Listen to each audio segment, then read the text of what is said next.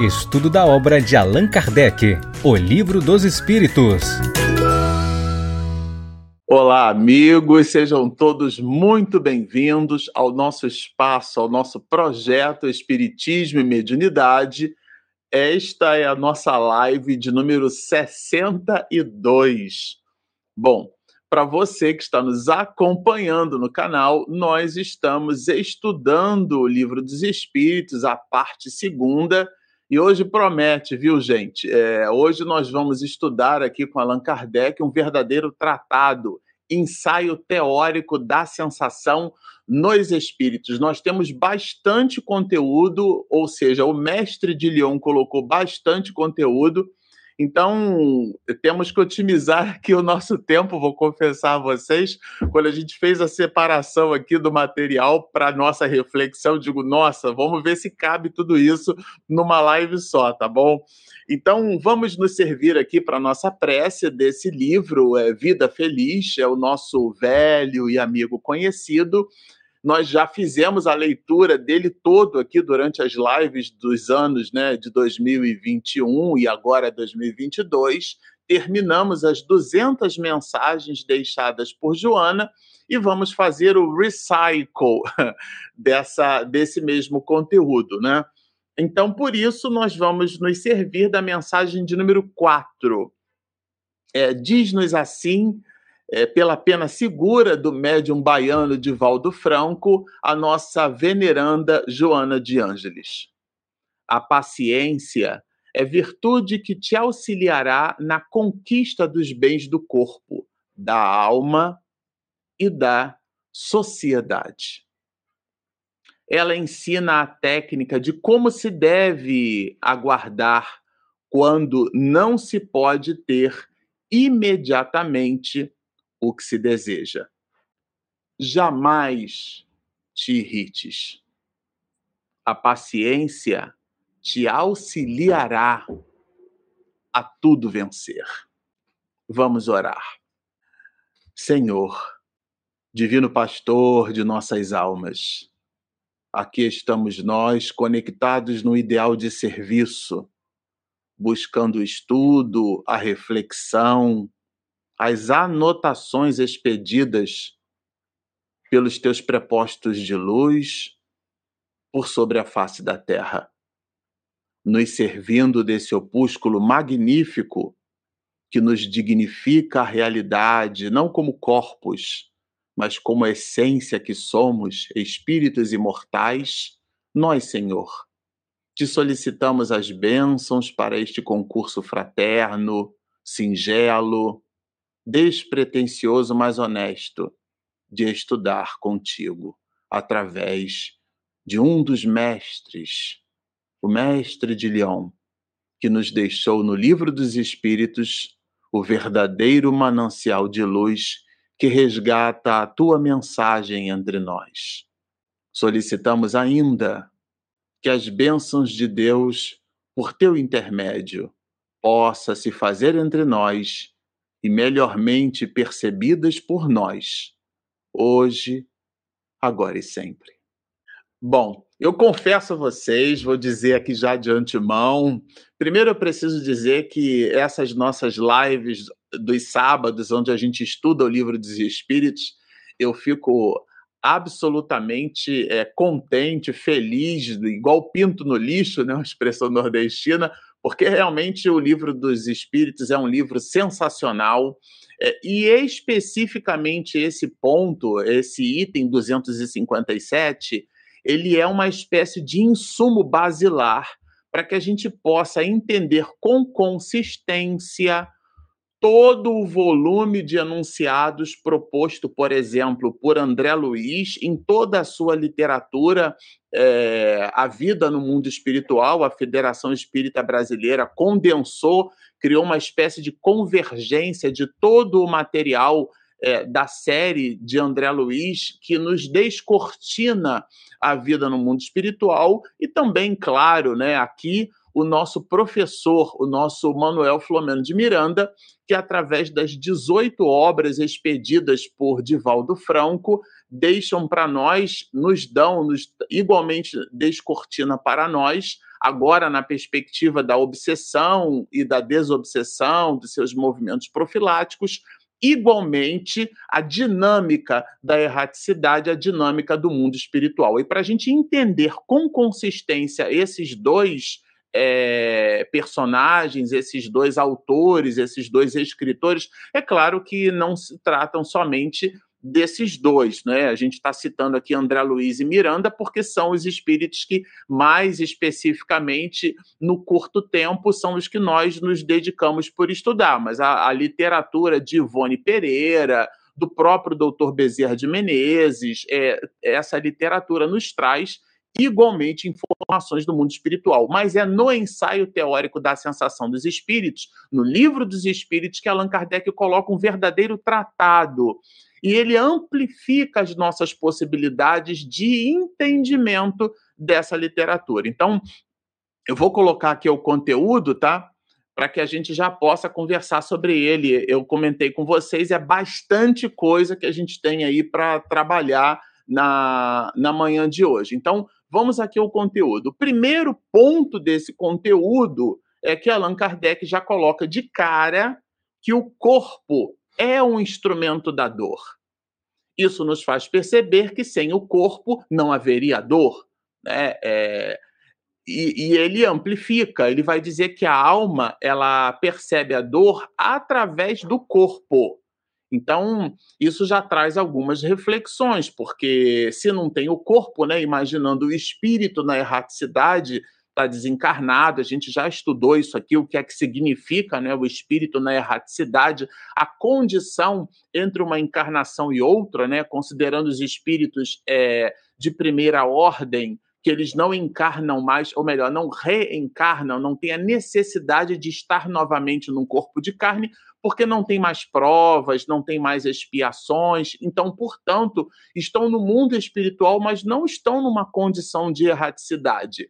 É, mas nós, os espíritos, classificados ali por Allan Kardec como espíritos de terceira ordem, necessitamos do nosso plano. Isso não é nenhum demérito, viu, gente? Necessitamos da erraticidade desse espaço intermediário, aquele somos aspirantes a uma boa conduta. Então estamos numa condição de aspiração. Quando estamos no mundo espiritual planejando alguns muitos de nós, digo alguns muitos porque nem todos têm exatamente uma condição de observar as próprias encrencas e essas encrencas, né? E planejar com os espíritos de ordem superior um próximo mergulho na carne. A maioria ou alguns de nós reencarna pelo automatismo das leis, tá certo? Mas aqueles que podem planejar quando estão nessa condição são então espíritos errantes. E na erraticidade, o espírito não tem mais o corpo, né? Isso é, é, é, é óbvio. Então, nesse sentido, a alma, vai dizer Kardec, ela vai perceber a dor através do corpo. Sem o corpo, ela não teria mais dor. A gente já vai entender que não é bem assim. E ele faz aqui uma analogia: olha, a lembrança que a da, que da dor a alma conserva pode ser muito penosa, mas não pode ter ação física. Então a gente vai entender de que dor é essa, de que sensação os espíritos têm no mundo espiritual. É disso que trata esse item de número 257. Aí aqui, Allan Kardec faz uma analogia que a gente achou eh, bem interessante é destacar. Ele diz assim: toda a gente sabe que aqueles a quem se amputou um membro costumam sentir dor do membro que lhes falta, né? Ele fala aqui do membro fantasma, é uma analogia feita por Kardec. E a gente fica imaginando, inclusive, né, as pessoas que passam por, por essa triste realidade, por essa dor, né? Tanto a dor da ausência do membro, porque existe ali uma disfunção, uma necessidade de adaptação, de readaptação. Mesmo no caso das próteses, a gente assistiu alguns vídeos de pessoas né, que foram amputadas, é, biamputadas, as pessoas que passaram a usar prótese. Todo o processo fisioterápico para que a pessoa pudesse se reabilitar no ato, por exemplo, de caminhar ela perde a perna, ela precisa colocar uma prótese, né, para fazer a substituição, mas aquilo não é um membro dela de verdade. Então, é, do ponto de vista biomecânico, existe uma necessidade de adaptação. E junto com, a, com aquela necessidade, o coto, né, que é o que se chama aquela terminação aonde ali foi amputado, depois do processo de cicatrização, que pode ser muito severo, a pessoa sente dores, ela coloca então aquela extensão, aquela prótese, a órtese, e aquilo cria muitas dores. E a abstração feita às dores, a pessoa ainda sente dor no membro amputado. Então, é uma analogia que traz realmente bastante é, elemento reflexivo, né? E ele traz aqui, e a gente de alguma maneira queria amplificar porque o espírito no mundo espiritual não tem mais o corpo, mas na analogia, vejam que é uma analogia, e ele mais adiante ele reforça isso e a gente está pretendendo agora aqui destacar. Mesmo sendo uma analogia, ela é fundamental para a gente entender o processo. Ou seja, mesmo a pessoa não tendo mais o membro, ela sente a dor. Mesmo o espírito não tendo mais o corpo, ele igualmente sente a dor. E para o homem, para a pessoa né, que sofreu aquela amputação, aquela. o que seria, no primeiro momento, uma limitação, porque existem muitas pessoas que promovem um processo de superação fantástico, né? São verdadeiros exemplos de vida, mas aquilo cria um agastamento, porque existe um período de adaptação e um sofrimento duplo. Primeiro, pela ausência do membro que foi amputado, que se perdeu, né? E depois pelo processo de sentir dor, né? Aquele membro fantasma. Imagina, você perde uma perna e sente dor no pé e não tem o pé. Olha para baixo e não sente nada. Então, essa analogia ela traz ali uma riqueza de detalhes, né? Que a gente consegue mitigar de uma certa forma, é, é, consegue promover uma abstração, né? Mitigar ali algumas questões. Bom, é, quando ele fala do membro fantasma, então, está posto aí esse conjunto de analogias, né? Então ele vai lembrar para a gente, Allan Kardec, que o condutor da alma é o perispírito. Considerando o, o espírito na erraticidade, não tem o corpo, mas ele tem o perispírito, que é o corpo do espírito, né? É, que ele vai chamar isso aqui de fenômeno espírita. E esse fenômeno espírita, gente, é importante, né? É o fenômeno do espírito, né? Não, não é da comunidade espiritista, né? Daqueles que acreditam é, em reencarnação. Não é isso, né? E ele, por isso que ele menciona um estudo aprofundado do espiritismo ele desempenha um papel importante nos fenômenos do espírito, né? Dos fenômenos espíritas. Eu vou destacar aqui, ó, tá exatamente nessa parte, ó dos fenômenos espíritas. Então, aqui não é um fenômeno que, que diga exclusivamente a nós espíritas, né? Ficou claro. Bom, e, e aqui ele vai citar algumas questões que a gente já chorou em, em, em rosa, mas eu vou mencionar aqui para vocês. Ele cita, por exemplo, as aparições, né, é, como sendo condições desses processos, o estado do espírito após a morte, e cita aqui algumas situações que ele vai chamar de situações comoventes. Que situações são essas? São, é a situação dos suicidas, né, que é aqueles que apresentam realmente uma, uma, uma posição no, no mundo espiritual é, digna é, de, de, da, nossa, da nossa condescendência, né? digna do, do nosso carinho e da nossa atenção. São os supliciados do mundo espiritual, né? Dos que deixaram, que se deixaram absorver pelos gozos materiais. E isso já é uma dica já introdutória para a questão do, das dores, né? Do que, que Allan Kardec exatamente vai trazer para a gente quando trabalha as dores. Então ele usa, né? Como, como introdução para esse ensaio teórico, tá? É, é, ele vai colocar a condição do espírito, do sofrimento de alguns espíritos do mundo espiritual, como objeto de introdução, como elemento introito, elemento reflexivo, para então desdobrar conosco essas questões relacionadas a, ao sofrimento dos espíritos, né? E aí ele vai apresentar algumas características do perispírito, já que o espírito no mundo espiritual ele não tem o corpo, né? E a gente viu logo no iníciozinho da 257 que o corpo é um instrumento da dor. A gente pensaria assim: ah, então sem o corpo o espírito não tem dor. Ele se apresenta aqui na reunião mediúnica, fala que está sentindo dor, tá, fala que está sentindo frio, e vamos dizer assim, isso aí é a conversa fiada do espírito, né? É claro, a gente vai perceber que não é bem assim. Ele, Allan Kardec, apresenta aqui algumas características do perispírito. E é interessante porque ele vai falar é, assim, olha, poder seria dizer que o perispírito, né, é a quinta essência da matéria. A gente já viu isso aqui algumas vezes, né, quando Allan Kardec trabalha essa questão da quinta essência, né?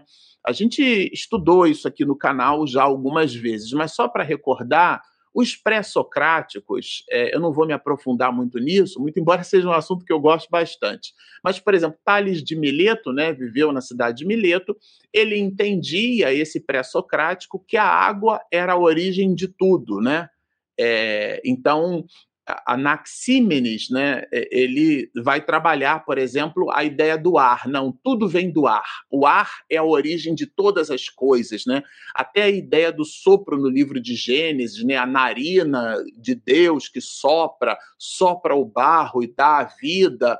A gente observa isso muito até na, no, no próprio judaísmo primitivo, no livro de Gênesis, né, que compõe ali, inclusive, a Torá a gente vai perceber essa ideia do ar como fazendo parte desse elemento né, é, essencial. Depois Heráclito de Éfeso, né, ele trabalha, a, cunha, ele tem vários pensamentos relacionados à mudança, à inconstância das coisas, mas falando assim dos elementos materiais, ele fala do fogo, é, Heráclito, que também viveu na cidade de Éfeso, né? por isso que é, assim como Mileto, Tales viveu na cidade de Mileto, é, Heráclito é, é, viveu em Éfeso e a gente chama ele de Heráclito de Éfeso. E Heráclito, então, ele vai acreditar que o fogo é a origem, é, ou forma a origem de todas as coisas. E por último, é um nome meio diferente, né? Xenófanes. Ele acredita que não é nada disso, nenhum desses três elementos é a terra até porque nós estamos na Terra, então ele entende que a Terra é a, a, a, formadora de todas as coisas, né? E ele lembra disso, né? Bom, quando a gente trabalha então a quinta essência, é, é, é, tudo aquilo que não é a água, o ar, o fogo e a terra. A gente até vê em alguns filmes de alquimia, né? As pessoas é, manipulando esses elementos e formando outras substâncias tem um pouco do pensamento desses pré-socráticos que a indústria cinematográfica transforma, assim, né, numa questão transcendental e até mesmo metafísica, mas guarda relação com o pensamento pré-socrático. Vamos entender pensamento pré-socrático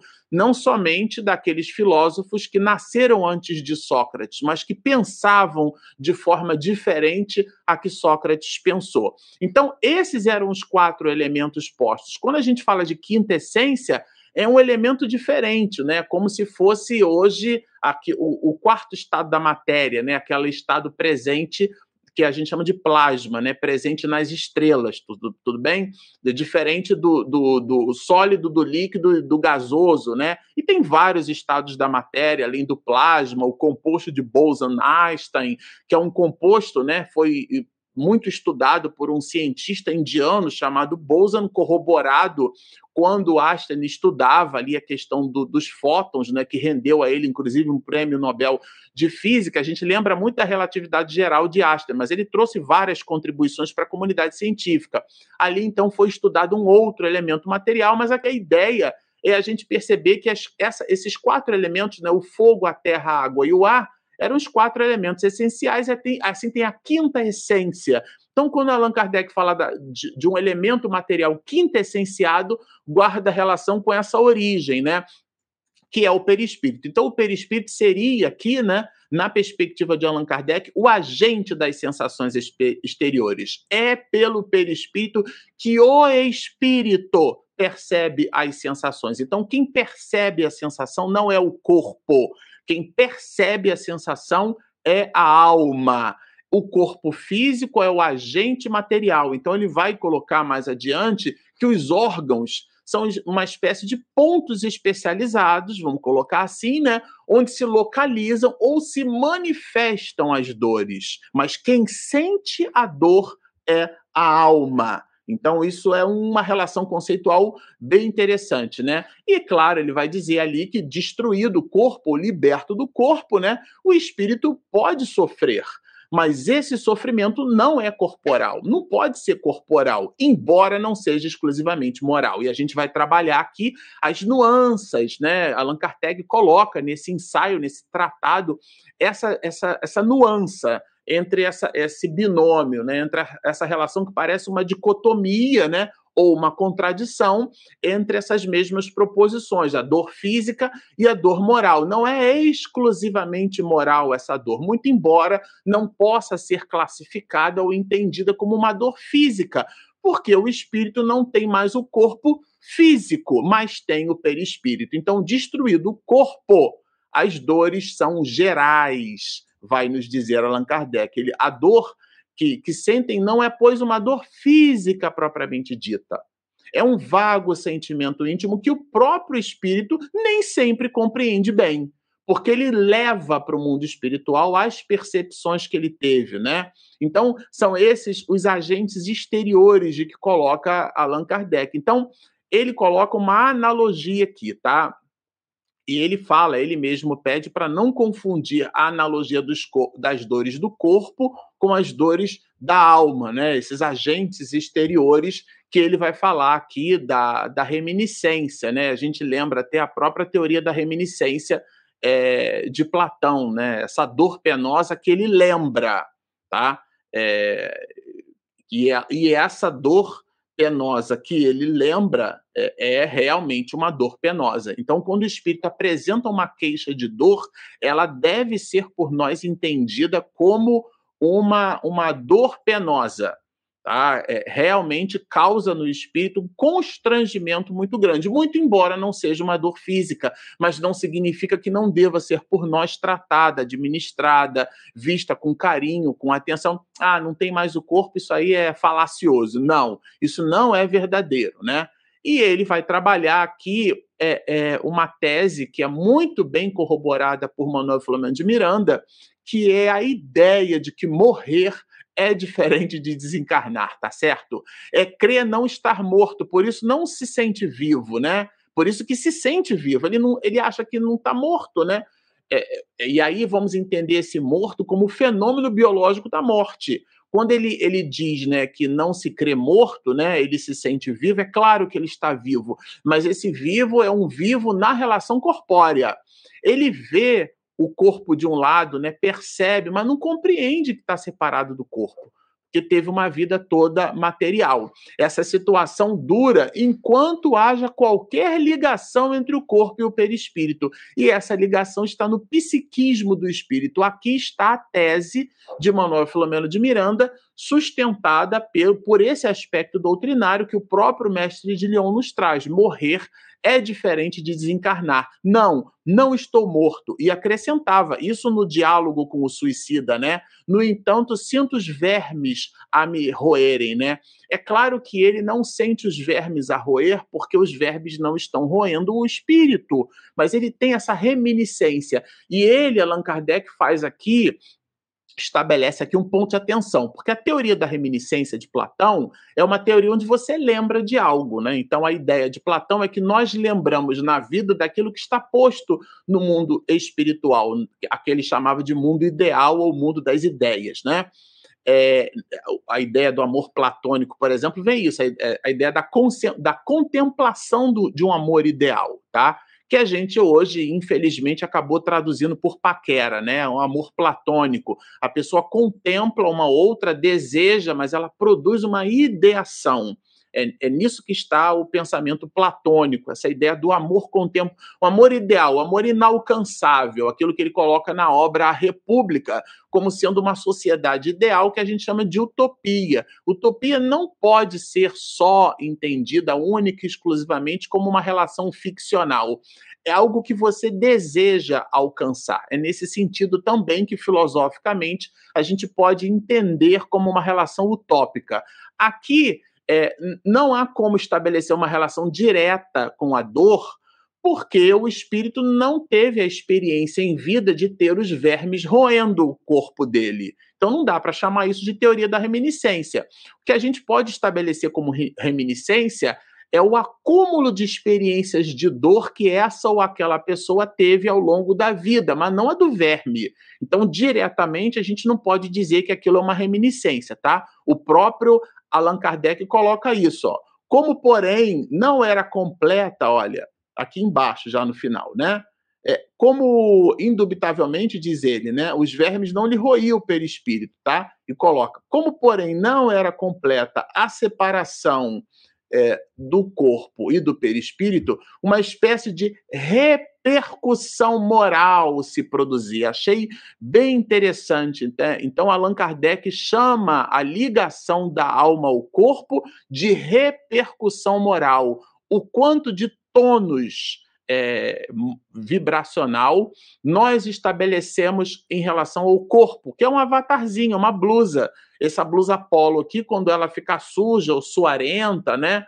Ou, ou, ou meio fedida, eu vou precisar colocar ela para lavar. Às vezes a blusa não está suja, não caiu nada, mas ela já foi usada, a gente transpirou. Por uma questão de higiene, a gente bota para lavar. É a mesma coisa, a blusa não é a pessoa. A pessoa se apresenta com aquela blusa, ela acha que ela é o terno Armani que ela usa. Isso é uma tolice muito grande.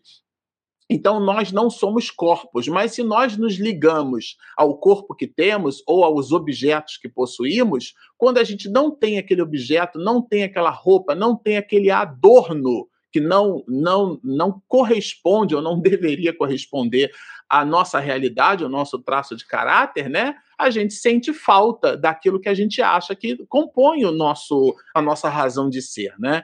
E disso é que trata aqui, então, essa ideia da repercussão moral, porque a pessoa se liga ao corpo. Ela é o corpo, ela cultua o corpo, ela se projeta, afinal de contas, numa certa medida, é a própria imagem com que a pessoa se apresenta. Ela se olha no espelho e é aquela referência que ela, então, estabelece para si. Mas a pessoa não é o corpo. Né? Ou pelo menos é aqui que o Espiritismo entra, nos informando que a gente deve fazer uma separação consistente entre o objeto que eu uso como instrumento de evolução e o que eu efetivamente sou. Né? Então, nesse sentido, quando há uma ligação muito tenaz, há uma repercussão moral, tá certo? Que, é, que o espírito, então, é, recebe dessa ligação com o, corpo, o próprio corpo. E ele vai dizer é, que essa repercussão é, é uma analogia, não seja o termo próprio, tá? Por quê?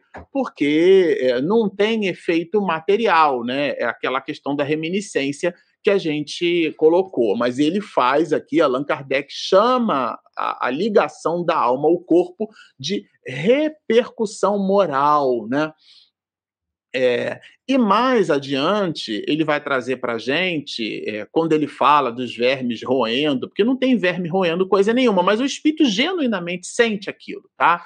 Então, é, ele, ele vai colocar, Allan Kardec, que isso é uma espécie de ilusão que o espírito toma por realidade. Então, durante a vida, o corpo recebe impressões exteriores e as transmite ao espírito por intermédio do perispírito, que constitui, né, provavelmente o que se chama de fluido nervoso, aquela ideia do conduíte, ele conduz as sensações. Então, é, não há aqui exatamente uma reminiscência no sentido de que tem o verme roendo, mas há é, uma transmissão, uma, uma ilusão pela, pela transmissão que o corpo, via perispírito, produziu essas impressões materiais à alma. Então, quem sente, isso é bem apropriado, quem sente é a alma, quem sente é o espírito.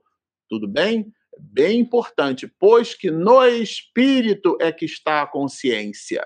Então, quem sente é o espírito. E ele vai aprofundar do mesmo modo. Aqui eu achei bem interessante essa analogia. É, a gente vai trabalhar, assim, ler com cuidado para justamente é, chegar naquilo que Kardec quis mencionar. Do mesmo modo, se o espírito não tivesse perispírito, se não tivesse. Isso daqui, gente, entra fortemente numa analogia que alguns fazem de que o espírito se depurando, ele perde o perispírito. Tá certo? Aqui, o item 257, Allan Kardec traz alguns elementos que dialogam em movimento contrário a esse pensamento, tá certo? Aqui a gente não vai discorrer sobre correntes de opinião dessa ou daquela natureza, não é o objetivo aqui. Mas está posto no texto, vale super a pena a gente dialogar com o texto. Então, ele vai colocar, quando ele fala das sensações, ah, então, os espíritos muito muito evoluído, espírito puro, né? não tem mais perispírito.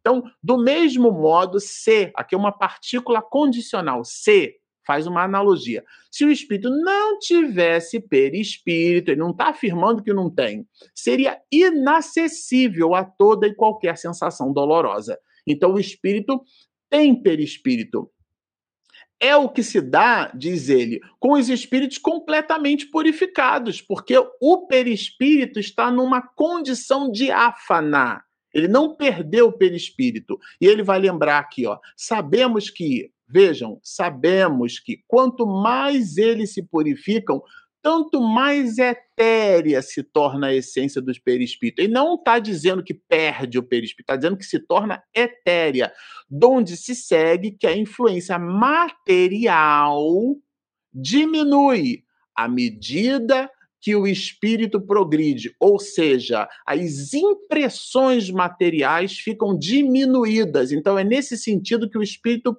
ele, ele, ele se liberta da, da matéria. As impressões são outras à medida que o espírito progride. Isto é, à medida que o próprio espírito perispírito se torna menos grosseiro. Vou ratificar com Kardec.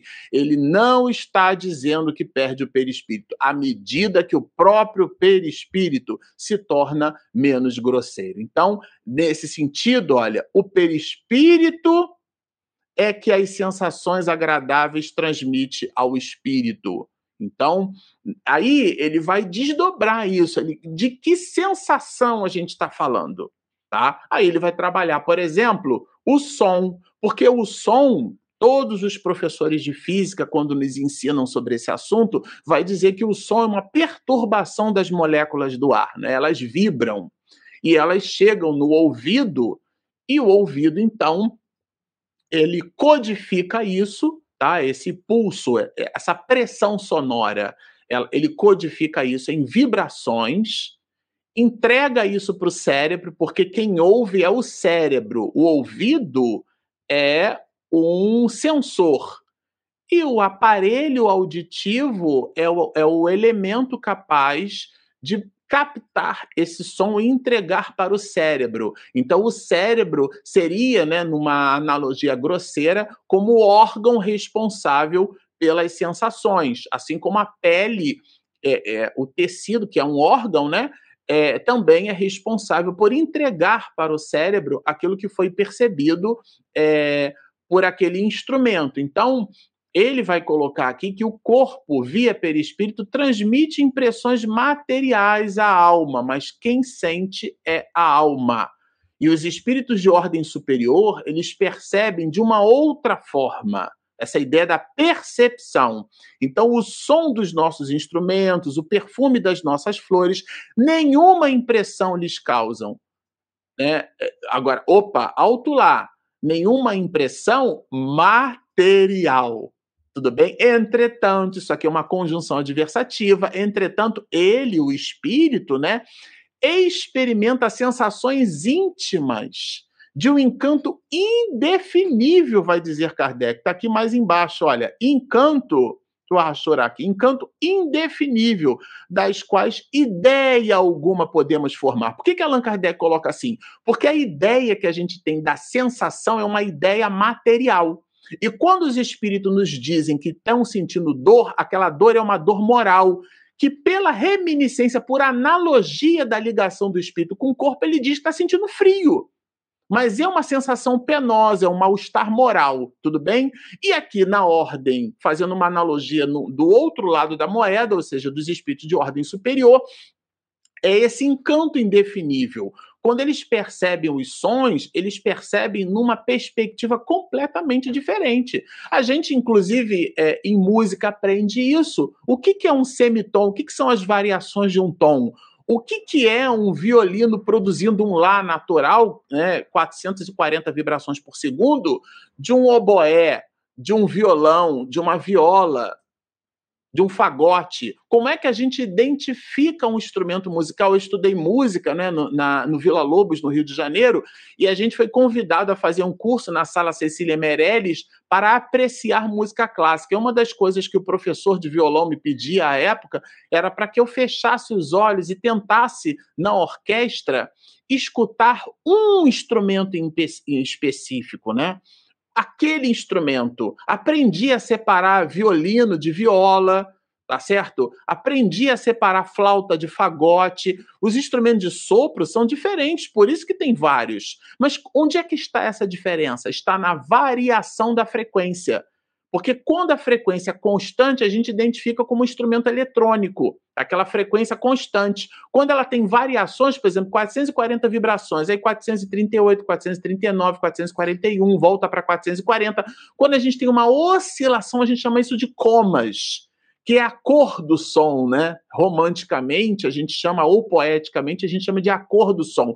A gente fica imaginando esse espectro de frequências analisado por um espírito depurado. Ele vai perceber os sons numa dinâmica, ainda que material, gente é, de uma forma completamente diferente. Então, são encantos indefiníveis que a gente não pode formar ideia, porque nós apreciamos em função dos sentidos. O juízo de valor que a gente faz é em cima daquilo que a gente é capaz de apreciar com os sentidos. Porque a esse respeito, diz Kardec, né? Isso é bem fundamental aqui a gente ratificar, ó, porque a esse respeito, somos quais cegos de nascença diante da luz. A gente não vai conseguir explicar.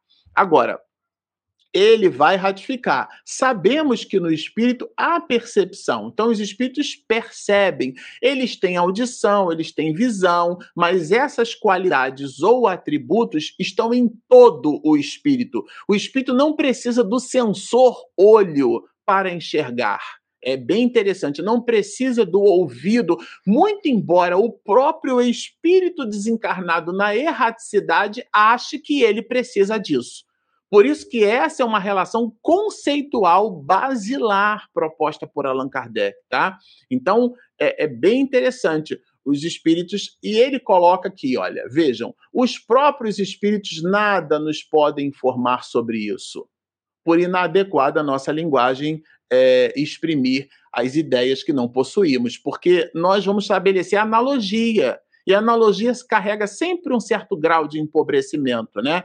Dizendo que os espíritos são inacessíveis às impressões da matéria que conhecemos, né? Afirmando dessa forma, referimos-nos aos espíritos muito elevados. Por quê? Porque os espíritos de ordem inferior trazem analogias materiais nessas percepções. Isso é conceitual. Ele fala aqui da densidade do perispírito que está muito próxima da realidade material. Então, numa certa analogia, a literatura espírita, inclusive, nos traz a ideia de espíritos que, quando chovem, eles correm da chuva porque a grosseria do perispírito não é que a gota da chuva está incidindo sobre aquela estrutura e está escorrendo ali, não, mas a analogia que o espírito faz, ele, ele tem uma impressão tão forte com a matéria que no psiquismo dele, aquela ilusão que Allan Kardec traz, né, é, aqui nesse item 257, né? E aqui ele vai falar, por exemplo, dos odores.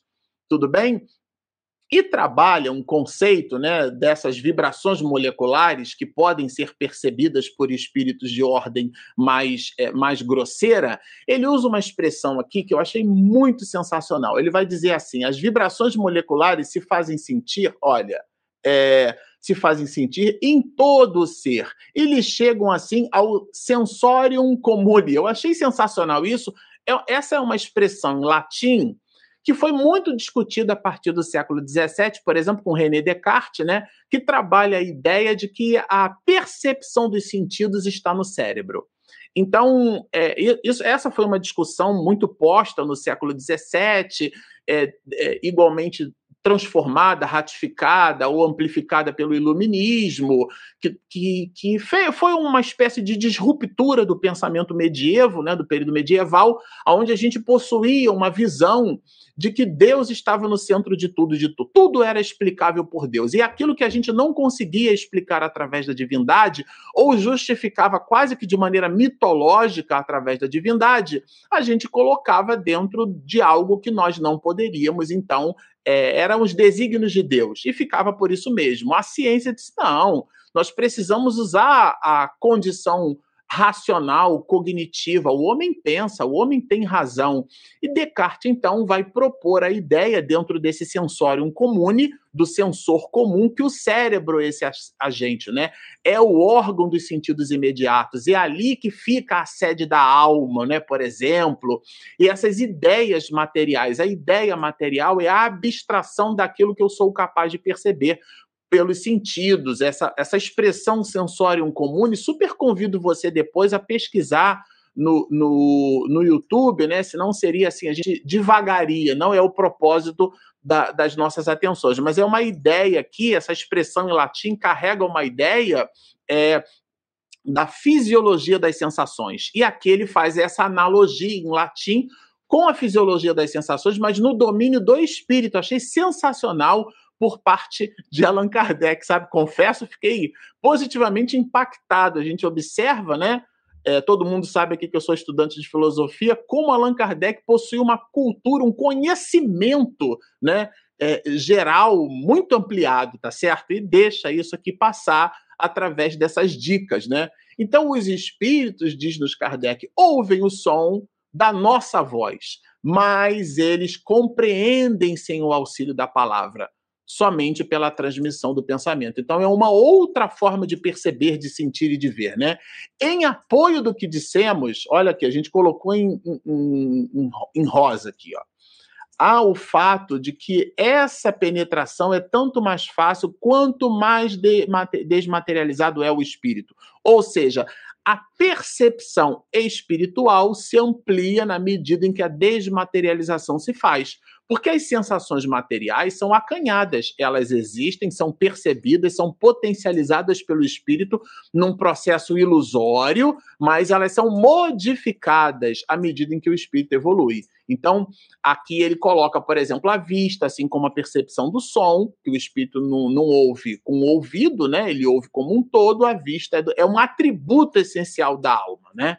para o espírito, lato senso, né, gente? Visão geral. Estrito senso tem espírito que desencarna, o próprio Emmanuel, né?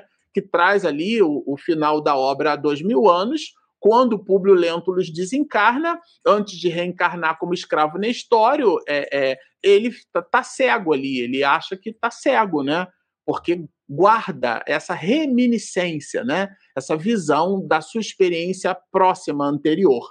Então, mas a faculdade de ver não está no olho do perispírito, pertence à alma, né? A alma ou o espírito tem, pois, em si mesma a faculdade de todas as percepções. Então, a faculdade não reside num órgão perispiritual.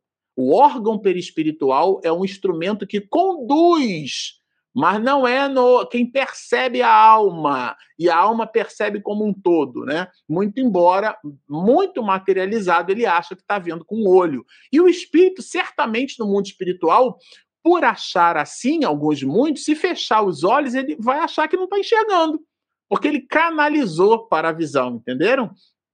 E isso é fundamental no entendimento da literatura espírita. É muito fundamental, né? Na vida extracorpórea se vão desanuviando a proporção que o invólucro semimaterial se eteriza, ou seja, ele vai é, modificando a sua percepção. Então, à medida que nos depuramos, vamos dizer assim, nós desmaterializamos as nossas percepções. É disso que trata esse item, né?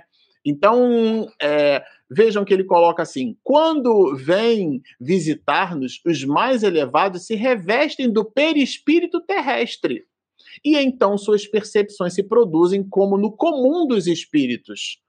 No comum, então tem uma faixa comum de percepção que dialoga com as percepções materiais. Então a percepção do som em alguns casos, ela, ela se dá numa dinâmica completamente diferente, porque o espírito está numa percepção completamente diferente, percepção espiritual.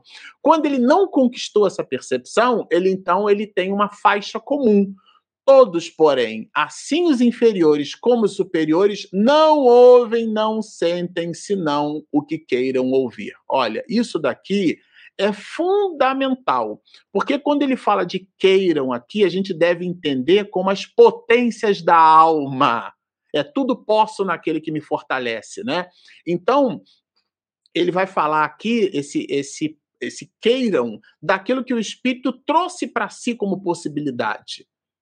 Quando a gente diz que quer alguma coisa, mas não busca aquilo, como diz, né? O senso comum é da boca para fora. Quando ele não internaliza na forma de atitude, ele está verbalizando algo para mostrar que não é a sua intenção genuína e verdadeira, né? Porque a gente, quando tem uma intenção genuína e verdadeira, de um modo geral, a gente nem faz propaganda para as pessoas. Aquilo está tão internalizado dentro de nós, aquilo é uma necessidade de conquista, que a gente não precisa da concordância, da aquiescência e muito menos da opinião alheia para é, agir nessa nessa ou naquela direção. Foi o que Kardec fez, por exemplo.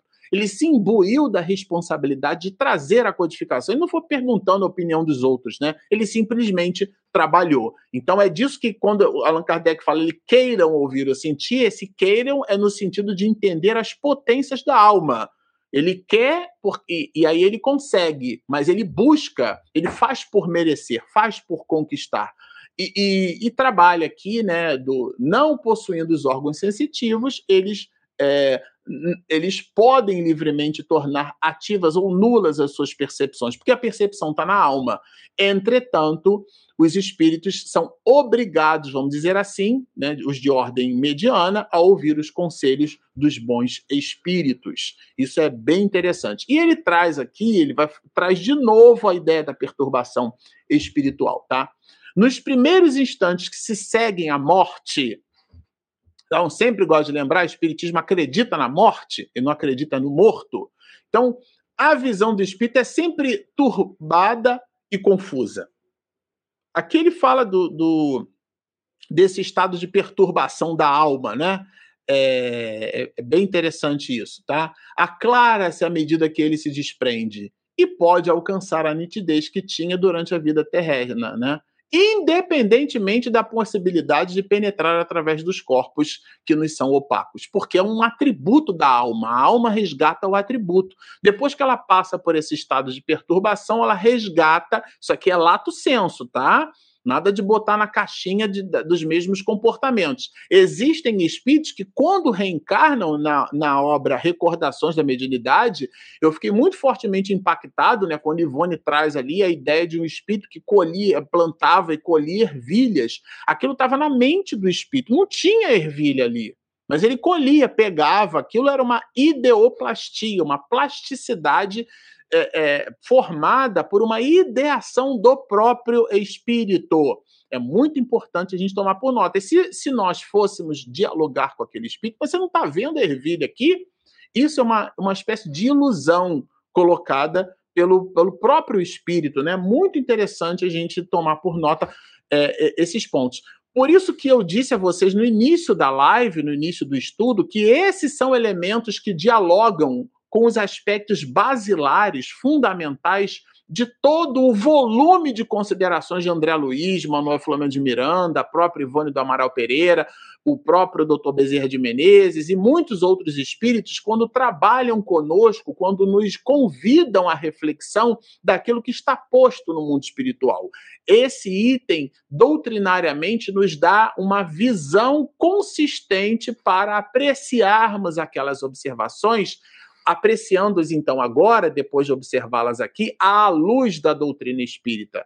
Né? Os espíritos, claro, apresentam a luz da doutrina, mas eles apresentam o modus vivendi. E aqui é uma relação conceitual desse modus vivendi. Então, para a gente não queimar etapa, é muito importante a gente fazer a leitura doutrinária do assunto para que a gente não veja a novela, que não tem nenhum compromisso doutrinário, e não fique com a impressão de que a novela traduz a informação espírita. Né? A novela não tem compromisso com o espiritismo. Muito embora em algumas novelas, alguns filmes, eles falem ou nos convidam para falar sobre o assunto ghost do outro lado da vida, traz a mensagem, indiscutivelmente. Não estamos trabalhando esse ponto, tá? Do ponto de vista da, da informação, da divulgação, da percepção, da reflexão de algo que existe após a vida, fundamental. Mas o conteúdo basilar, o conteúdo fundamental, a dinâmica do filme, não necessariamente, ou a dinâmica da novela, não necessariamente traz ali um compromisso doutrinário. Aqui não, aqui é doutrina espírita. Aqui Allan Kardec, claro, pela obviedade do próprio livro, livro Dois Espíritos, traz essa, essa relação basilar. Então, nesse sentido, o espírito percebe com a alma, né? E ele vai, é, vai trabalhar aqui agora, né? Já finalizando essa reflexão, é, é, um, um, ponto, né? Que ele vai chamar de, de teoria nada tranquilizadora, porque a gente pode pensar assim: nossa, mas eu sofri tanto na vida vou para o mundo espiritual e quando eu chegar lá ainda posso continuar percebendo, é, sentindo dor? eu, eu, imaginei que eu fosse para o mundo espiritual e eu fosse encontrar ali um, um ambiente diferenciado no mínimo, sabe? É, é, fosse encontrar uma outra realidade, né? Então, Allan Kardec propõe assim: nossa, então se a gente entender que a dor e o sofrimento dos espíritos está posta nessa dinâmica, né? A gente pode entender que isso é nada tranquilizador, né?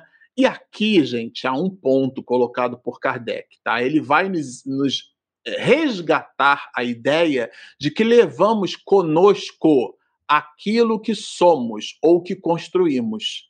Que não há exatamente na desencarnação, na ida para o mundo espiritual, um momento mágico que a gente viveu uma vida aqui de purgatório ou de sofrimento, que a gente pagou o que tinha que pagar e agora sim, agora eu vou, vou obter o céu dos eleitos, né? Que aliás a gente citou aqui André Luiz na obra Nosso Lar, tem lá um, um, um diálogo surpreendente que é justamente Paulo, que é o chefe em serviço, a mulher chega nas portas, né? Vamos lembrar que o nosso lar está posto no umbral, numa região do umbral. Ah, eu quero entrar aí, diz a mulher. E eu vim buscar o céu dos eleitos, né? E na verdade era uma mulher que havia cometido, né, é, como médica, muitos abortos, né? E eram pontos ali que o, o, o, o chefe de vigilância em serviço pede para que André Luiz, que com uma cuidade espiritual, né, observacional ainda em processo de aperfeiçoamento, não observa no detalhe, e ele observa ali muitos pontos que são aqueles espíritos que estão ligados àquela mulher, mas ela se considera uma pessoa assim eleita, então uma espécie de ilusão que a gente carrega. O mundo espiritual, ele está construído dentro de nós. Sempre que posso, gosto de lembrar aquela expressão do Dr. Jorge Andréa, lá no ICEB, no Instituto de Cultura Espírita do Brasil, quando ele nos diz assim: se a pessoa pensa no bem, vive no bem e age no bem, o bem já está com ela. Ela não precisa ir para uma região boa, ela construiu o bem dentro dela. O reino de Deus está dentro de vós. E a tese é de Jesus. Então, nesse sentido, é o que Allan Kardec resgata, né? Quando ele vai falar das causas das aflições. Os sofrimentos, vão dizer Kardec, são consequências de como vivemos na Terra. Tá? Isso é bem apropriado, né? Ah, sim, pode dar-se que continuemos a sofrer, e muito, e por longo tempo, mas também que deixemos de sofrer, até mesmo desde o instante em que se nos acabe a vida corporal, porque o sofrimento está na alma, não está no corpo. Quanto, e aí ele resgata aqui as, a, a, aquilo que está posto no Evangelho, né? Causas atuais e causas anteriores das aflições. E nas causas atuais das aflições, Allan Kardec coloca a imprevidência do agora, as inconsequências do hoje, né?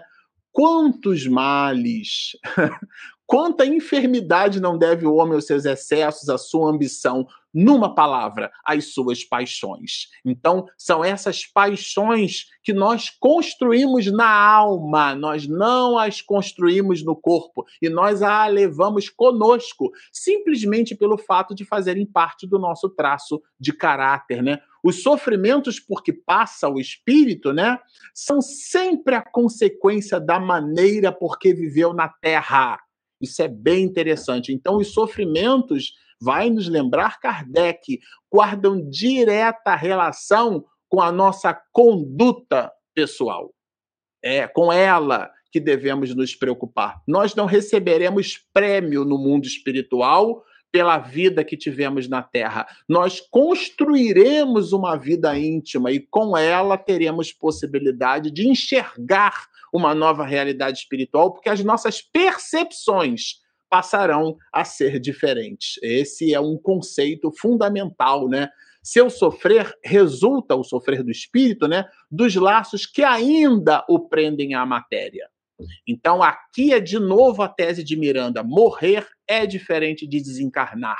Vejam, quanto mais desmaterializado se achar, menos dolorosas sensações experimentará. Isso é fundamental. Então, aqui é uma relação é, inversamente proporcional. Mais desmaterializado, menos dor. E aqui ele cita várias das paixões humanas. Ele fala aqui para que nós domemos tá, as nossas paixões. Domemos, é domar-se. Essa é a receita colocada por Kardec. Dome suas paixões animais, olha. Não alimente ódio, nem inveja, nem ciúme, nem orgulho. Aqui é uma receita para muitas encarnações, né? Não se deixe dominar pelo egoísmo, purifique-se. Essa purificação, gente, é nutrir-se de bons sentimentos, não é abandonar a matéria não é o negacionismo da realidade material. Se a matéria não fosse importante, a gente não reencarnava. A matéria é o laço que prende o espírito e por sobre o qual, ao mesmo tempo, este exerce sua ação. Questão 22A do livro dos Espíritos. A matéria é muito importante para a espiritualização. Parece um paradoxo, né? Mas a gente usa a matéria, não se deve permitir ser usado por ela, né? Então, essa ideia dos bons sentimentos. Pratique o bem, pratique, pratique o bem. Não ligue às coisas deste mundo importância que não merecem. Aonde está o teu tesouro, é ali que estará o teu coração. E então, embora revestido do invólucro corporal, já estará depurado. Isso aqui é Jorge Andréia falando. Se a pessoa pensa no bem, vive no bem, o bem já está com ela. O, o, o lugar bom não é a região onde a pessoa vai. O lugar bom é a realidade íntima que ela construiu para si. É disso que trata aqui o texto, né? Vejam, ele vai dizer assim: sentir-se-á feliz por se haver libertado deles, né? Deles das injunções materiais. Você usa sem, né? A coisa não te pertence, né? A relação das coisas materiais está na importância que a gente dá a elas, né? E aqui, é, a gente já se encaminhando para o final, eu, comentei com vocês que era um conteúdo muito grande, tá certo? É, ele vai dizer o seguinte: ele interrogou, ele entrevistou, ele participou de várias reuniões é, e ele, Allan Kardec, diz para a gente isso, né? Interrogamos aos milhares os espíritos que na Terra pertenceram a todas as classes da sociedade. E aqui ele vai dar para a gente uma dica. A dica de que a condição do espírito no mundo espiritual não está associado à classe social do espírito. Não é o fato de ser um espírito pobre que ele seja humilde, porque humildade é virtude, pobreza é condição socioeconômica. Já conheci pessoas é, pobres e extremamente arrogantes, e também o contrário. E, aliás, essa tese foi colocada pelo próprio Allan Kardec na obra O Céu e o Inferno, quando ele traz ali a ideia da Condessa Paula. Sensacional aquilo, né?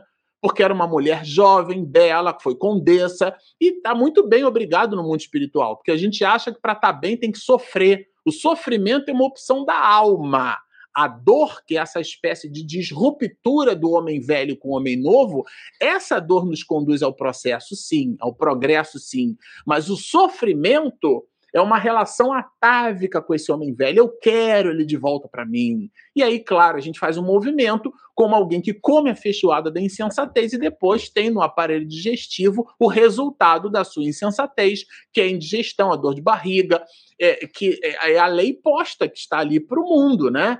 Nesse sentido, não dá para reclamar, porque nós somos o resultado de nós mesmos. É disso que trata aqui o texto, né? E ele, e ele fez essa constatação e produz essa constatação a partir do diálogo que o próprio mestre de Lyon é, construiu com milhares de espíritos. E ele, Allan Kardec, vai nos dizer que os sofrimentos, diz Kardec que os sofrimentos guardam relação direta com a relação com que a nossa conduta pessoal foi posta. É disso que trata o mestre de Lyon. Ora, diz ele, notamos sempre, vejam, sempre, não é de vez em quando, notamos sempre que os sofrimentos guardam relação com o proceder que eles tiveram e cujas consequências experimentaram. Consequência, produzir o ato tem a consequência, né? Que a outra vida é fonte de inevitável ventura para os que seguiram o bom caminho. Então nós somos os artífices de nós mesmos, né? Deduz-se daí, encerrando o item 257, tá? Que aos que sofrem, aos espíritos que sofrem, a dedução final, o ápice da, do ensaio teórico da sensação nos espíritos é que os que sofrem, isso acontece porque o quiseram. Aquele queiram que a gente mencionou lá, né? Que, portanto, só de si mesmos se devem queixar quer no outro mundo, quer neste. Então, o sofrimento é uma condição posta no espírito, assim como a aventura é igualmente uma outra condição posta para o espírito. Bom, esse era o pacote aí de, de, de reflexões que a gente trouxe, e agora eu vou, vou pedir a Regina aqui para soltar a nossa vinheta de perguntas e respostas. O Livro dos Espíritos. Momento de interação, perguntas e respostas. Vamos lá, estou vendo aqui que tem algumas. O Daniel sempre conosco. Bom dia, Daniel. Marcelo, qual o reflexo de uma expiação com dor física e a depuração do perispírito no espírito que soube se sublimar após o desencarne? Há uma sensação de bem-estar e luminosidade? Ótima essa sua pergunta. Quando Jorge André completava 100 anos, Daniel, eu fui até a UF, a Universidade Federal Fluminense, e lá o doutor Sérgio Felipe, que se interessou por medicina na juventude a partir dos livros que o Jorge André fabricou, e eu os mencionei aqui, é, ele, eu fui gravar um, uma, uma, uma, um depoimento, né? Porque de fato é uma informação interessante, né? O Sérgio Felipe, o doutor Sérgio Felipe, ele fez medicina motivado por esse médico psiquiatra espírita Jorge André dos Santos. E na hora que a gente estava assistindo uma de suas aulas, era uma aula de pós-graduação que ele usava um espaço lá da Universidade Federal Fluminense, em Niterói, no Rio de Janeiro, campus. É, eu então percebi ele comentando né, vários temas sobre, é, fazendo reflexões sobre mediunidade, depois tinha um DVD ali sobre mediunidade, eu digo assim, ah, sou filho de Deus. E comprei o DVD, pedi um autógrafo para ele e peguei o DVD para ver em casa, né? Vejam que já faz algum tempinho, né? Porque DVD. E, bom, é, lá o Jorge, o Sérgio Felipe, doutor Sérgio Felipe, dizia o seguinte: duas pessoas, tá? Uma, é, por exemplo, fez é, câncer de próstata, no caso do homem, ou câncer de mama, sendo mulher, muito embora homem, né? Também tem mama. Mas, de modo geral, a gente associa muito o câncer de mama à mulher, né? Nesse sentido, é, a, a, gente pode pensar assim, ah, aquilo ali foi um, um, karma, né? Aquilo ali foi um. Eu não gosto, talvez, assim, exatamente, porque a palavra karma e dharma, elas, ela possui, essas palavras possuem uma relação que, na sua percepção etimológica, não carrega o conceito que o Espiritismo tem para as causas atuais e as causas anteriores das aflições. Mas vamos abstrair isso. A pessoa pode pensar assim, ah, a pessoa está pagando agora com câncer, né? Ela cometeu alguma coisa lá atrás, ela está pagando, então ela tem o perispírito tisnado, então o perispírito imprime no corpo aquela, aquele, aquela desorganização e blá, blá e blá. Só que uma outra pessoa, era a proposta reflexiva desse médico, uma outra pessoa pode ter tido uma vida intrépida, uma vida estoica, uma vida de sofrimento positivamente suportado. E ela, naquela tentativa de superar-se a si mesma, ela faz um câncer. No caso do homem, ele faz um câncer de próstata. No, Nilson de Souza Pereira, por exemplo, teve um câncer de próstata. É, no caso da mulher, ela faz um câncer de mama. Ah, ela está pagando? Não necessariamente. Então é muito difícil a gente avaliar uma coisa pelo efeito, né? Dor de cabeça pode ser sinusite ou câncer no cérebro, já que a gente está falando de câncer. Então é muito difícil, nem sempre o efeito fala do, do, da causa, sabe? E nós, criaturas humanas, Daniel, analisamos muito pelo efeito.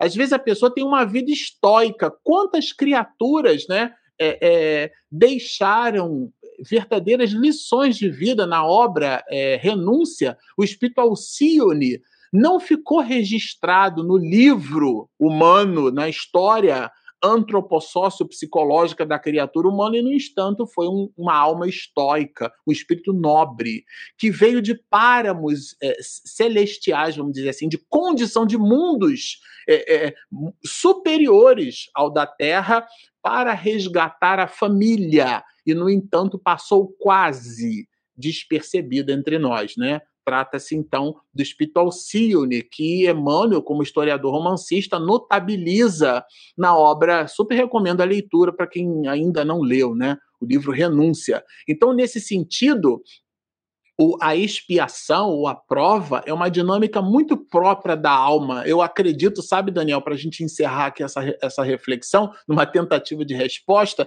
eu acho que essas questões elas estão muito associadas a nós. A gente, quando estuda Espiritismo, faz um movimento muito assim de olhar para a vida do outro e entender como é que aquilo se dá no outro. Mas a proposta, sabe, Daniel, não é essa.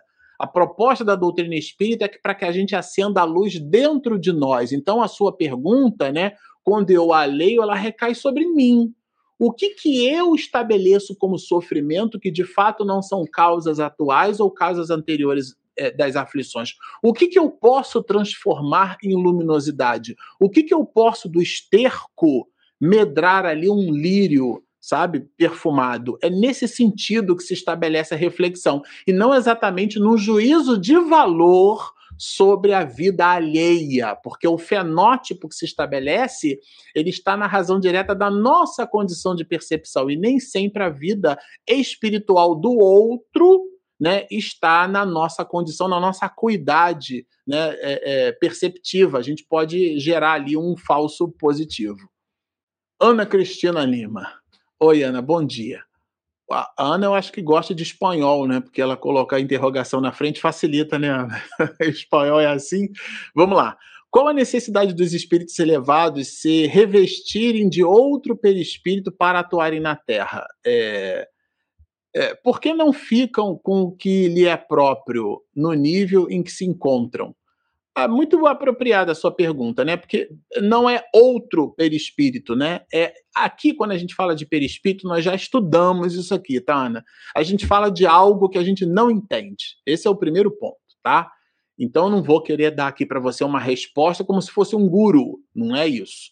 Allan Kardec deixa bem claro na literatura que nós estamos estudando algo que pouco compreendemos, mas daquilo que nós compreendemos, a alma parece recolher daquele planeta as substâncias necessárias para o mergulho na carne naquele planeta. Por isso que a literatura espírita nos revela que Jesus Cristo levou mil anos densificando a sua realidade perispiritual para estar entre nós. Tudo bem? Ah, aqueles que dizem que Jesus não reencarnou, eu prefiro dizer que ele esteve entre nós. Mas não é outro perispírito, é uma espécie de. Vamos imaginar que o espírito é um campo, e aqui é uma analogia. Ele é um campo eletromagnético e ele atrai ali a limalha de ferro, como sendo aquela organização material que, em função da condição do imã, ele vai amealhar, vai atrair vai trazer para ele mais ou menos metais, e aquilo vai formar inclusive um campo. Dependendo se você bota um imã assim, bota uma folha de papel, espalha ali malha aqui, bota o imã embaixo, os metais vão se reunir de acordo com a potência desse imã. Vamos entender a potência do imã como sendo a realidade do espírito. E a limalha aqui como os componentes materiais que aquele espírito vai se servir. Então ele atrai o espírito aqui, aqui tem uma folha de papel, a minha mão, aqui é o espírito, né, no imã, e a limalha de ferro é todo aquele volume de componentes materiais que a gente conhece na tabela periódica, mas a realidade material se dá dentro de uma dinâmica que a gente não conhece muito bem. Né? Nesse sentido, ele não troca de perispírito, ele vibra numa condição atraindo uma realidade é, é, material perispiritual favorável ao mergulho de carne, porque o imã é o espírito, a realidade pensante, né? Porque senão ele trocaria de perispírito. Ele dinamiza a realidade plástica do perispírito em função da sua condição intelecto-moral. Eu sei que pode parecer muito abstrato, mas é o que a gente tem né, posto na literatura espírita como elemento observacional. Allan Kardec coloca isso também na revista espírita, a própria literatura espírita traz para a gente a plasticidade do perispírito, mas o perispírito é uma manifestação do espírito, assim como a luminosidade. Um espírito que brilha, que tem luz própria, a luz é endógena, ele tem dentro dele, ele não troca de luz. Nesse sentido, a gente não troca de perispírito, a gente produz uma realidade perispiritual condizente com o equipamento moral que nós amealhamos ao longo das encarnações. Espero tenha ficado claro. Sônia Maria. Marcelo, bom dia. Paulo nos disse no livro dos Espíritos que chegará o momento em que o espírito cansa de sofrer. Aí começamos a deixar nossa luz brilhar. É uma visão poética e bem interessante, porque uma hora a gente cansa, né? Ah, é tão ruim sofrer, é tão ruim. É, uma hora a gente resolve realmente mudar. É, é, então, nesse sentido, Sônia, é uma ótima analogia. A gente se percebe é, malhando em ferro frio, como se diz, né? Já que o ferro, para você modelar, ele tem que ter em altas temperaturas, né? Para você bater, para modelar ele. Então, malhar em ferro frio significa que você não vai produzir nenhum resultado. É nesse sentido que se dá aí o, o ditado, né? O senso comum. É, e uma hora a gente percebe, não, peraí, para eu crescer, eu realmente eu tenho que investir em mim. Eu realmente eu preciso me gostar. Para eu aprender a viver de uma forma é, sadia, eu preciso entender que o amor da minha vida sou eu mesmo. Preciso me gostar. Então é aquela menina que se separa daquele rapaz, ou o rapaz da menina, e eles vão comer qualquer pizza em qualquer lugar com um monte de gente, porque ele não aprendeu a ficar só. Ele não aprendeu a gostar-se, ele precisa estar cercado de gente, de música, de coisas, ele precisa estar no ambiente, ele precisa estar na balada, ele precisa do exógeno, do externo, porque ele não aprendeu a autovalorização. E autovalorizar-se, Sônia, aqui é uma atenção muito importante, não é uma relação egóica. Auto-amor é aquele que equipa para dar mais, para dar melhor, para distribuir de maneira mais conscienciosa. Nesse sentido, uma hora realmente o espírito cansa. Ah, não, tá ruim demais assim. É uma forma inteligente, eu vou mudar. Eu entendi já que ele é eureka. Agora, entre o entendimento da necessidade de mudança e a, a mudança, existe uma coisa no meio entre a ideação e a realização, chama-se planejamento. Aí o espírito planeja uma vida de sofrimento, ele precisa se depurar. E não necessariamente só de sofrimento, ele planeja uma vida de desafios para que ele obtenha a sua musculatura espiritual. E é disso que trata o livro dos Espíritos quando apresenta a reencarnação como sendo um mundo de provas e expiações. Provas porque ele precisa provar, degustar? Lembram daquela expressão que eu comentei com vocês? Now you have to taste it. To taste. Aí, é taste em inglês é provar, né? Mas aí ah, o, o, o outro auxiliar entendeu que era provar, que, que não era testar, era provar. E aí surgiu o adoçante, né? Nesse sentido, a gente precisa provar as circunstâncias da vida. Nem sempre a prova é um piano nas costas de três, uma harpa de três quartos que você carrega e aquilo. Não, por isso que Jesus diz: o meu fardo é suave, meu jugo é leve, porque é o dele, não é o nosso. A gente carrega, faz questão de carregar como se fosse um piano gigante. Não, uma vida de provas é uma vida de exercícios né? Mário Quintela, exercício de aritmética, vou fazendo um monte de exercício, exercício, exercício, e aí eu vou manipulando, eu vou criando aquela condição mental de ampliar as minhas possibilidades, vou fazendo um exercício de geometria plana, dois, três, cinco, vinte, cinquenta, duzentos, e aí agora o meu desafio não é mais fazer o exercício, é fazer o exercício num curto espaço de tempo. Eu vou exercitando o cérebro, a mente, né? Palavras cruzadas que a pessoa vai criando. São várias formas de exercício. Aqui tem o exercício moral que se faz através das provas. Então, sim, uma hora o espírito cansa. Ah, não, esse negócio de, de sofrer é, é, é chato demais. Eu quero outra coisa melhor para mim. E ele traz para si é uma vida de valoração, que a gente olha para a vida do outro e acha que é uma vida de sofrimento, mas para ele é uma vida de conquistas espirituais. Que falar para uma pessoa espírita, mamãe coloca, que diz ter muito medo de ficar preso no corpo ao morrer. é, é, então, é, é, é, porque às vezes a gente é, é espírita né, por profissão de fé nós nos simpatizamos com a ideia da imortalidade da alma, mas ainda não a internalizamos em nós. Então, uma coisa é aquilo que a gente fala, né? Outra é aquilo que a gente é como a gente vive, como a gente age, né? Nem to todos aqueles de nós que nos movimentamos na religiosidade somos criaturas cercadas de religiosidade, né?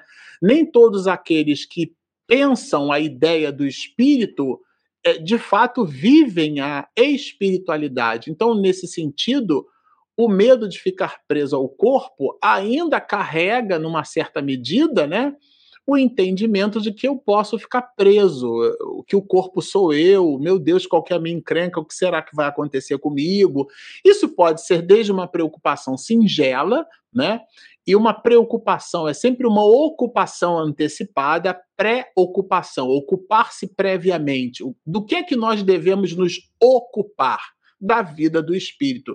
Se a pessoa vive no bem, pensa no bem e age no bem, o bem já está com ela. Então, quando ela morrer ou desencarnar, aliás, ela morre primeiro, depois desencarna, ela vai perceber que seu estado de perturbação é menor e que o corpo foi só um avatarzinho, foi uma blusa que ela precisou botar para lavar. Agora a Silvia, Silvia Cristina. E como muitos espíritas que conhecem a doutrina, ao desencarnar, mesmo assim ficam presos por muito tempo no corpo carnal. É porque o fato de sermos espíritas não nos qualifica no mundo espiritual. Não tem nenhuma relação, né? Necessário professemos o espiritismo e criamos nas manifestações espíritas para termos assegurada a nossa sorte na vida futura, questão 982 deu o livro dos Espíritos, tenho de memória. Então, a sorte é a condição. Quem é que se dá bem no mundo espiritual? Kardec pergunta isso. E não é o espírita, é todo aquele que faz o bem. Joana de Ângeles não foi espírita, né? Francisco de Assis não foi espírita, né? Santo Agostinho, que assina várias mensagens no livro dos Espíritos, na literatura espírita de modo geral, não foi espírita. Então, o espiritismo, como profissão de fé nesse sentido, é um rótulo humano. Muito cuidado com isso. Por isso que a gente, inclusive, fala, né? Que o espiritismo, nesse sentido, não é exatamente uma religião posta, mas ela nos liga ao homem nos liga a Deus, ela liga o homem a Deus através do entendimento de que nós somos imortais. E aí entra o aspecto da religião, mas não do ponto de vista litúrgico. Um presidente de casa espírita, hierarquicamente, não tem nenhuma relação de superioridade com um trabalhador da casa espírita que visita os aposentos sanitários e limpa o banheiro. Alguém tem que fazer aquele trabalho quando aquilo não é pago por um funcionário da própria instituição. Então há uma relação de igualdade. Não há, não há cargo, há encargo. Então, nesse sentido, a verdadeira hierarquia é a espiritual. É, isso significa dizer que o espírita não é alguém, um ser humano melhor do que os outros, nem pior. Ele precisa ser diferente, porque o entendimento da imortalidade da alma deveria produzir em nós um equipamento emocional que fizesse com que nós nos movimentássemos de uma forma diferente na sociedade, mas nem sempre é assim, sabe, Silvio? Então, nem sempre os, nós, os espíritas, nos posicionamos. Por isso, a literatura espírita traz, é, por exemplo, hospitais que são especializados em acomodar-nos, nós, os espíritas, que chegamos no mundo espiritual e exacerbamos aquilo que está lá na obra O Céu e o Inferno, posto na segunda, terça parte por Allan Kardec, que é o arrependimento, o entendimento genuíno pela consciência, né, do ponto de vista cognitivo, que fomos capazes de produzir o entendimento mesmo, né, daquilo que muito recebemos e do pouco que fomos capazes de realizar. Então há o, o, o sofrimento pelo arrependimento dos espíritos. É o contrário. Nós, os espíritas, acabamos por sofrer mais no mundo espiritual, porque recebemos, é, é a parábola dos talentos. A gente enfia o talento na terra e devolve para o Senhor sem multiplicar, exatamente daquele mesmo jeito que a gente recebeu. Nesse sentido, a condição da evolução não está no espiritismo, exatamente. Está naquilo que nós formos capazes de realizar com o Espiritismo, porque não é fora da reencarnação a salvação. Allan Kardec deixou bem claro na obra O que é o Espiritismo, depois transladou para o capítulo 15 do Evangelho segundo o Espiritismo. É fora da caridade, não há salvação. E há caridade no islamismo, no budismo, há caridade no materialismo. O ateu, graças a Deus, ajuda. Há caridade, sim, no espiritismo. Há caridade no protestantismo, no catolicismo, nas mais variadas expressões de religião e de religiosidade. Mas ali não é a religião, é o exercício genuíno da caridade. Porque a máxima é de Jesus: meus discípulos serão reconhecidos, Silvia, por muito se amarem. Ana Cristina, um espírito que não tenha consciência da gravidade das suas faltas sofrerá menos do que outro espírito com o mesmo tipo de faltas, que se julgue culpado e tenha remorso das faltas cometidas? Sim, sofrerá menos, porque o sofrimento é uma condição da alma. À medida que nós é, nos destilamos, é, ou seja, nós é, vamos depurando a nossa ignorância, né? O, por isso que a ideia do fruto proibido, né, do jardim do Éden, a árvore do conhecimento, na hora que o homem, né, aquela coisa que é, é mitologicamente ficou representada na maçã, do fruto da sabedoria, do ato de comer, aquilo é um mito, né? Então, nesse sentido, o homem prova da condição de saber. E ali há o primeiro movimento das partes púdicas serem cobertas porque há uma relação consciencial. Então, o, o, é a ideia do simples e do ignorante. O espírito é côncio da sua própria realidade. Ele se enxerga como uma consciência posta, como uma individualidade. E a partir dali ele escreve a sua estrada ascensional. Então, o, o bárbaro, né, o, o, o selvagem, quando ele mata, é óbvio que a morte provocada por aquele bárbaro, nas, ele, ele derroga uma, uma lei de Deus. Mas o homem do século XXI na Ucrânia, na Rússia, que é, é projeta um, um míssil, né? E aquele poder bélico atingindo cidades, explodem pessoas, aquelas criaturas no século XXI certamente responderão na sua própria consciência, porque possuem uma relação é, é, de discernimento diferente do selvagem, diferente dos, do, dos últimos 200 mil anos da história do antropóide por sobre a face da Terra. Mas a lei está posta para todos, mas ela é, vamos dizer assim, existe um tanning, né? existe um ajuste nessa relação consciencial. E ela está ligada, sim, é, Ana, a, ao nosso discernimento, ao nosso capac, a nossa capacidade de entendimento. À medida que a, a, a nossa compreensão se faz, nós tiramos aquele antólogos, né? Que a gente usa lá no cavalo, então ele, nossa, é, é, é, o, é a alegoria da caverna, né? Ou o mito da caverna, dependendo de como é que você queira chamar, de, de Platão, né, na obra República. O homem sai da caverna e a luz, no primeiro momento, cega. Depois, meu Deus, a realidade não era aquela de sombras, né? E aí ele, ele se deslumbra, diz: Meu Deus, essa é a posição do espírito. À medida que a gente amplia o nosso discernimento, a nossa relação consciencial com a lei certamente terá uma outra dinâmica. Então, nós encerramos as perguntas eh, de hoje. É, nós queríamos muito fortemente agradecer a vocês pela participação conosco. É, gostaria também de lembrar que no próximo sábado à tarde eu vou fazer esse convite na nossa próxima live né, da semana que vem. Isso, primeiro a Regina está me lembrando para eu chamar da nossa próxima live, cronologicamente, agora no sábado, na segunda-feira próxima, né, a partir das 19h30, nós temos um encontro com o estudo da obra Nas Fronteiras da Loucura. O livro está aqui, olha, está aqui embaixo, eu vou pegar ele aqui para fazer já o, a, nossa, a nossa propaganda, né?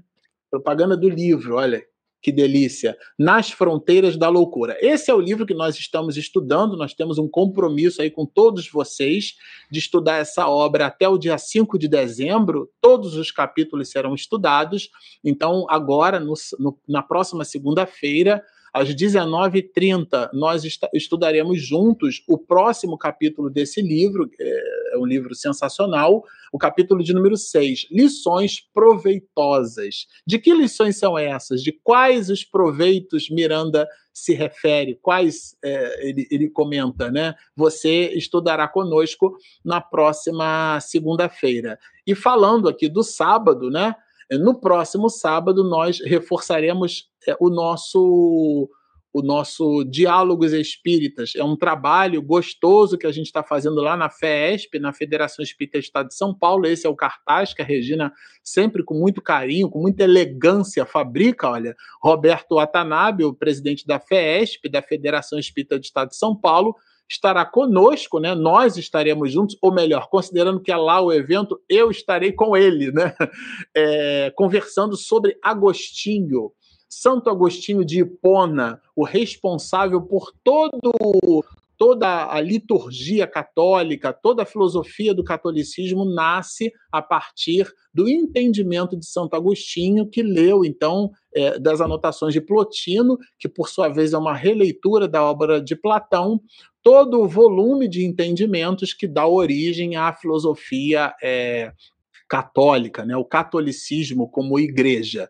É, nesse sentido, a gente vai estar junto estudando ali, estaremos juntos estudando, então, é, esse personagem que deixou o seu nome inscrito na história da humanidade, que assina, inclusive, várias passagens dentro da literatura espírita, e Allan Kardec as coloca na literatura espírita, então trata-se realmente de um espírito de escola, de um espírito é, luminar que a gente deve estudar e entender. Bom, é, muito satisfeitos é, com o estudo de hoje, nós vamos então encerrar a nossa live, é, como de costume, conversando com o Papai do Céu, dizendo assim: Senhor, construtor de tudo e de todos, nós agradecemos pela oportunidade de serviço. Te pedimos que o nosso irmão mais velho, o Rabi da Galileia, aquele que se notabilizou não só pela carpintaria, mas pela divisão do pensamento humano entre antes e depois dele, o nosso irmão. Que ele possa se fazer presente através das nossas relações do cotidiano que possamos ser mais fraternos, mais honestos uns para com os outros, mais tolerantes, mais pacientes com os outros e também conosco. Que possamos penetrar na letra e retirar dali não frases prontas para projetar o ego, mas sim introjetarmos em nós o pensamento que nos liberta não do mundo, mas de nós mesmos. Ó oh, Pai, somos tão sedentos de amor. Te pedimos que estes momentos de guerra possam ser atenuados, mitigados e resolvidos, a fim de que, de fato, nos cansando de sofrer, possamos verdadeiramente construir o reino de Deus, aquilo que tu nos prometeste através do nosso irmão maior, este reino dentro de nós. Abençoa-nos, Pai, deixando um de teus filhos, o nosso irmão maior e governador do planeta, que através dos seus prepostos de luz permanecem conosco a todo tempo, mas não só no hoje, no agora, e sim para todo sempre.